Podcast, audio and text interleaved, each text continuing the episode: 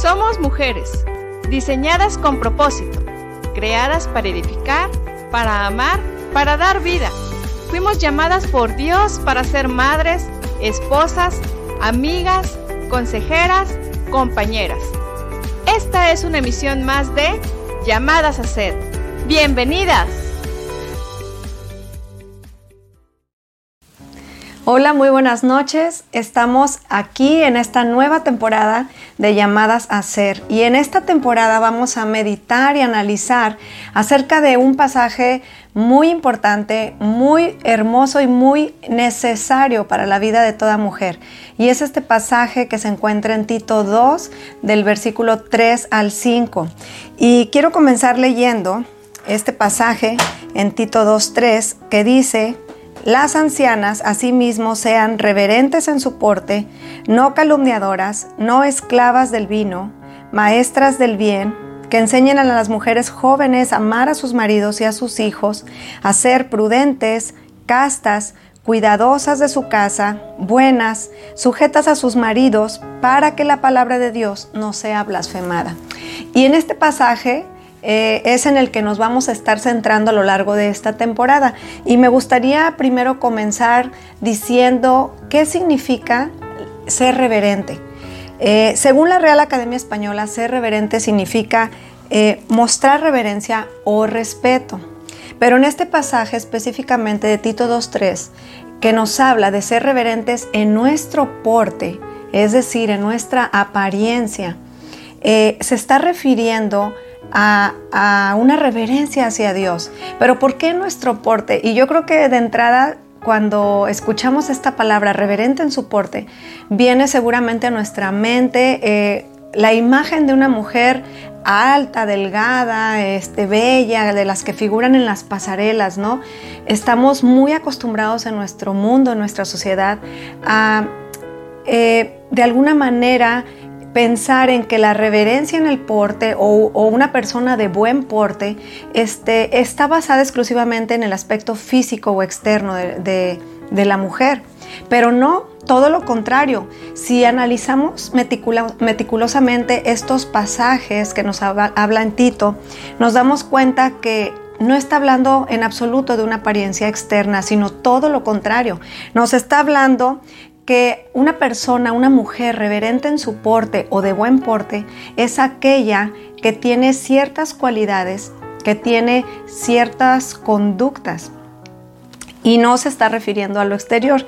Y cuando comienza diciendo a las ancianas, bueno, no te imagines una viejita con su bastón, Vemos en, otras versiones como la palabra de Dios para todos o la nueva traducción viviente que está hablando de las mujeres maduras o mujeres eh, mayores, pero no necesariamente tiene que ser mujeres de edad adulta o de edad muy avanzada, sino está hablando de mujeres que ya tienen una madurez en en lo espiritual y que esa madurez espiritual se va a ver reflejada a través de este comportamiento reverente. Ahora, hablando bíblicamente, la reverencia o, ser una mujer de reverente en su porte se refiere una reverencia a Dios. Principalmente es a Dios a quien nosotros tenemos que mostrar esa reverencia, ese temor, ese respeto, como decía en la Real Academia Española. Es a Dios porque es por Él y es de Él para quien nosotras vivimos. Y me gustaría eh, continuar explicándote acerca de que la reverencia, por lo tanto, es algo que somos intrínsecamente y se va a manifestar en acciones claramente, sin importar, sin importar, ojo aquí, en las circunstancias externas que nos rodeen.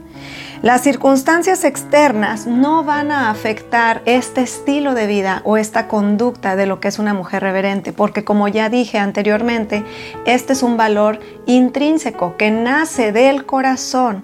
Así que y tú puedes estarte preguntando hoy, bueno, ¿y cómo, cómo puedo hacer eso? Es algo muy difícil. La descripción que me diste en Tito 2, del 3 al 5, eh, parece inmensa, parece imposible de realizar. Y bueno, yo quiero más que nada eh, volver a repetirte. La reverencia es algo que somos, no tanto algo que hacemos, aunque pareciera o sonara por la lista exhaustiva que es algo que hacemos. Pero quiero decirte que no. La reverencia comienza con algo que nosotros somos. Y te voy a dar un ejemplo. Un médico, él cura, él consulta a las personas, él las receta.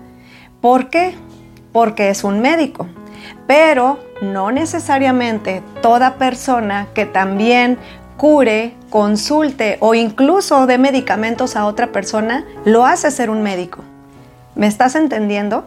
Pues más o menos, o más bien de la misma manera, la reverencia es algo que somos y porque soy reverente voy a hacer las demás cosas, como por ejemplo que menciona Tito, voy a poder eh, ser una mujer no calumniadora, voy a ser una mujer que no es esclava del vino, una mujer que es maestra del bien, que enseña a otras lo bueno por medio de su ejemplo.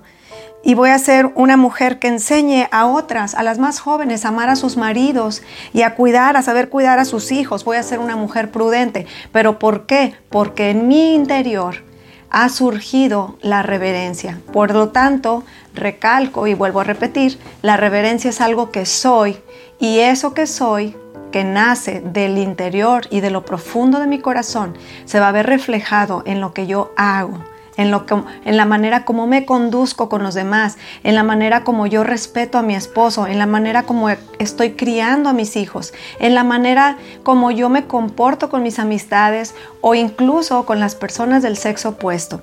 Así que para continuar, quiero explicarte por último, eh, son cuatro puntos que son necesarios para poder llegar a ser una mujer reverente. Y recalco, llegar a ser una mujer reverente. El primer punto es que nosotros necesitamos, antes que nada, nacer de nuevo. Nacer de nuevo en una nueva criatura. ¿Por qué? Porque todos, desde Adán y Eva hasta la fecha, Nacemos con una naturaleza caída, pecaminosa, con tendencia al mal, con deseos egoístas, egocéntricos y con tendencias al pecado. De manera que una persona en sus propias fuerzas nunca va a poder ser una mujer reverente. Necesitamos nacer de nuevo y eso es algo que es una obra del Espíritu Santo que viene a hacer en las personas por medio de escuchar la palabra de Dios. Ahora, una persona que nace de nuevo, eh, primeramente va a poder, eh, como te decía, tener nuevos deseos. De manera que la naturaleza pecaminosa no puede ser una persona reverente. Al contrario, una mujer con una naturaleza caída todavía aborrece esto de ser reverente. Y lo vemos hoy en la cultura, tan solo, ¿verdad? Hacia dónde apuntan todas esas nuevas ideologías. Y esto lo ven pasado de moda, eh, lo ven como algo aburrido, algo tonto incluso, pero no lo ven como, como una cualidad, como unas virtudes y como un estilo de vida que agrada a Dios, que trae gloria a Dios y que es muy necesaria para la sociedad y para el mundo hoy en día. De forma que una persona que ha nacido de nuevo tiene nuevos deseos, su corazón ha sido renovado desde el interior y ese nuevo deseo va a hacer querer ser una mujer reverente. Número dos, necesitamos pertenecer a un cuerpo de creyentes, o como lo dice en Efesios el apóstol Pablo, a una familia espiritual. ¿Por qué? Porque como vemos en Tito 2.3, eh, si nos vamos al contexto un poquito en los, en los versículos anteriores, Pablo está hablando aquí a Tito, precisamente a este discípulo amado, y le dice eh, que hable lo que está de acuerdo con la sana doctrina. Y después le da indicaciones y le empieza a decir lo que tiene que enseñar a los ancianos, a que sean sobrios, prudentes, sanos en la fe, en el amor, en la paciencia. Y en el versículo 3 comienza a decirle, de, de, la misma manera, enseña a las ancianas o enseña a las mujeres ya mayores. Entonces, es importante una vez que has nacido de nuevo que tú pertenezcas a una familia espiritual, a una iglesia, que te integres, porque es ahí donde tú vas a poder aprender. Esto se aprende también. Una vez que has adquirido tu nueva naturaleza, espiritual, que ya la naturaleza pecaminosa ha sido transformada, tus deseos han sido cambiados, ahora tú deseas lo que Dios desea.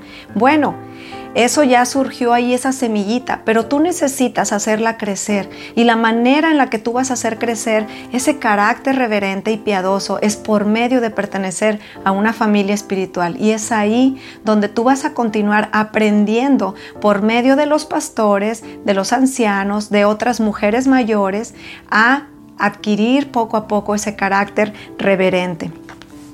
Así que en el número 3 necesitamos pasar este legado a las siguientes generaciones. Vemos una vez más aquí en, Tito, en el versículo 4, eh, que dice que nosotras, las mujeres mayores o maduras en la fe, necesitamos enseñar a las mujeres jóvenes a amar a sus maridos y a sus hijos. Así que necesitamos como tercer paso pasar este legado. ¿Y por qué crees tú que es tan importante pasar este legado a las siguientes generaciones, a las mujeres más jóvenes, a las que vienen tras de ti?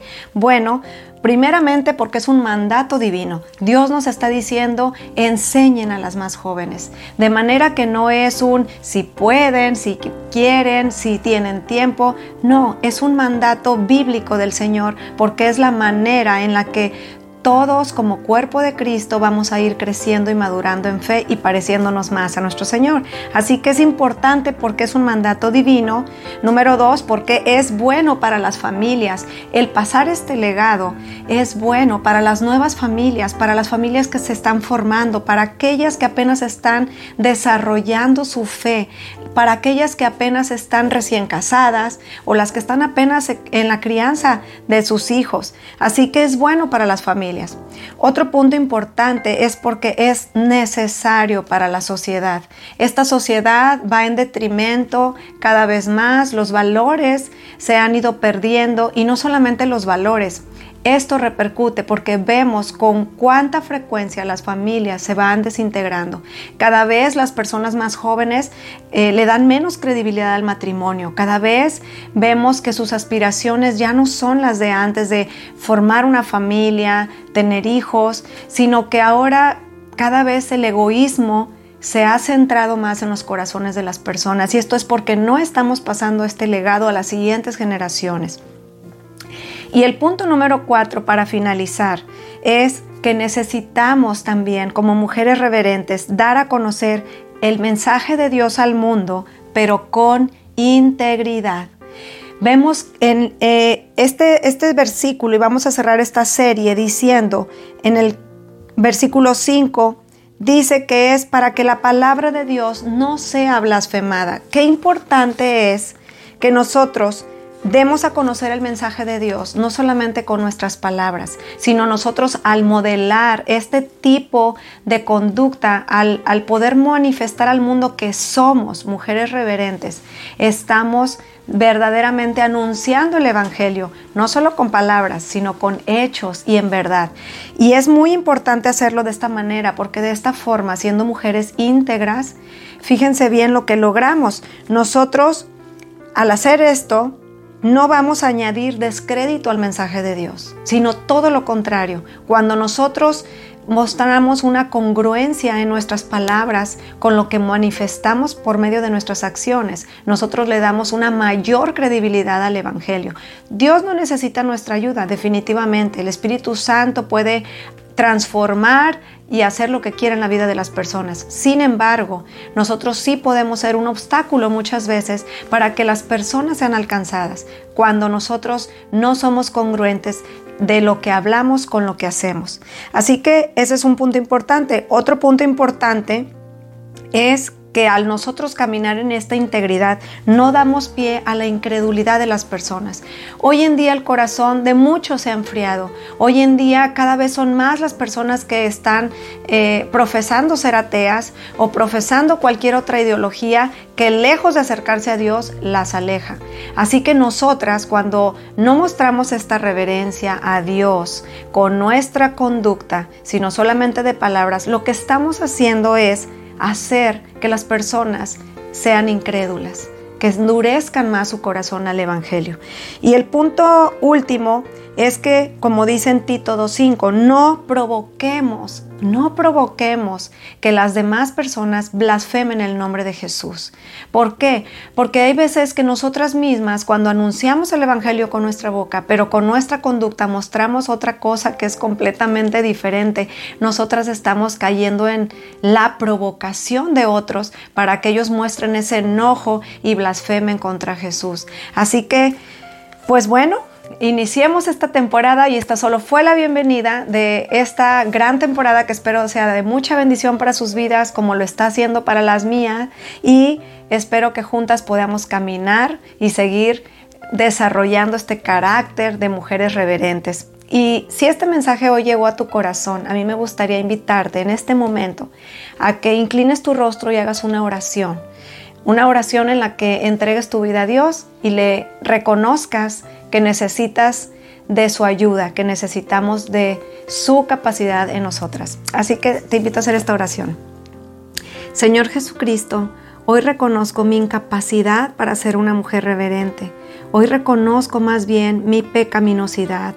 Sé que he pecado contra ti y sé que no he podido mostrar todas estas cualidades y hoy entiendo que no depende de lo mucho que yo me esfuerce, sino de tu Espíritu Santo que transforme mi corazón desde el fondo de mi ser y entonces puedas darme ese nuevo deseo de agradarte y de tener temor a ti y de que todo lo que yo haga de ahora en adelante sea para tu gloria y por amor a ti.